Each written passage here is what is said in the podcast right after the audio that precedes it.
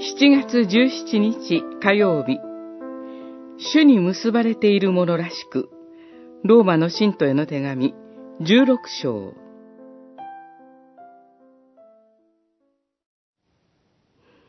どうか聖なる者たちにふさわしく、また、主に結ばれている者らしく彼女を迎え入れ、あなた方の助けを必要とするなら、どんなことでも助けてあげてください。16章2節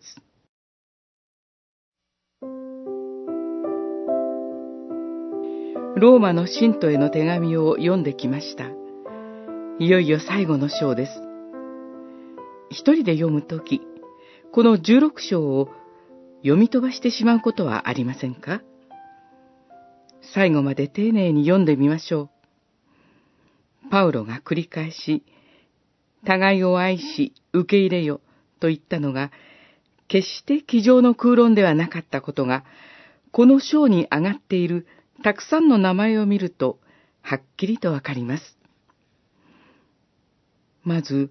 女性の名前が多く出てきます。フェベ、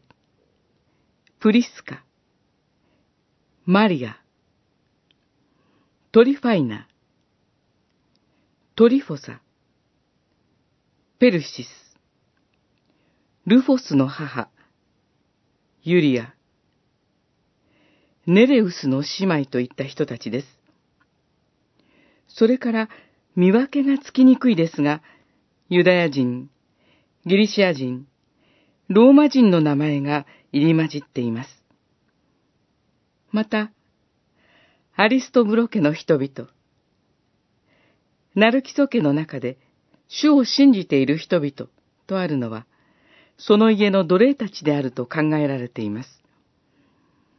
身分の高い者、低い者がいたわけです。親子もいます。世代の違う者がいたわけです。パウロは訪問する者は誰彼となく歓迎したとありますから、本当にあらゆる人を主にあって受け入れて福音を述べ伝えたのです。